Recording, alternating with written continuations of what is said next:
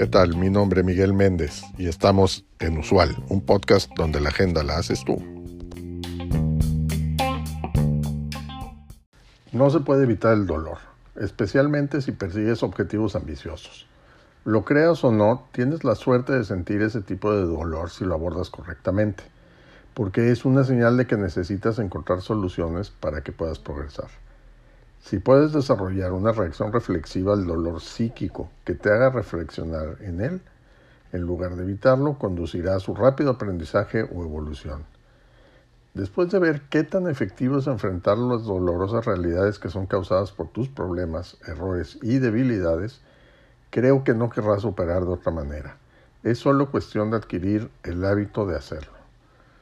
La mayoría de las personas tienen dificultades para demostrar cuando tienen dolor y prestan atención a otras cosas cuando el dolor pasa, por lo que se pierden las reflexiones que proporcionan las lecciones. Si puedes reflexionar bien mientras tienes dolor, que probablemente sea demasiado pedir, pues genial. Pero si puedes reflexionar después de que pase, eso también será valioso. Los desafíos que enfrentas te pondrán a prueba y te fortalecerán. Si no estás fallando, no estás empujando tus límites. Y si no estás empujando tus límites, no estás maximizando tu potencial. A través de este proceso de empujar tus límites, de a veces fallar y a veces abrirse paso, obtienes beneficios. Esto no es para todos. Si es para ti, puede ser tan emocionante que se vuelve adictivo. La vida inevitablemente te traerá esos momentos y dependerá de ti decidir si quieres volver por más.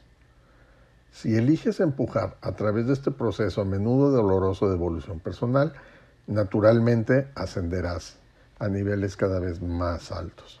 A medida que subes por encima de la ventisca de cosas que te rodean, te darás cuenta de que parecen más grandes de lo que realmente son cuando las ves de cerca, que la mayoría de las cosas en la vida tan solo son otra de esas. Cuanto más alto asciendas, más efectivo te vuelves en trabajar con la realidad para dar forma a los resultados hacia tus metas. Lo que una vez parecía imposiblemente complejo, se vuelve simple. Este es un artículo escrito por Ray Dalio, quien es founder Co-Chief Investment Officer y member of the Bridgewater Board.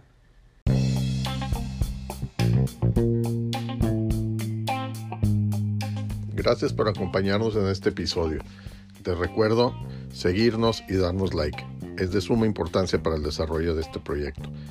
Así como también te pido que nos dejes tu mensaje de voz en el cuerpo de este podcast con el tema que quieras que tratemos en los siguientes episodios o que nos envíes un mensaje directo en nuestro Twitter arroba usual un podcast.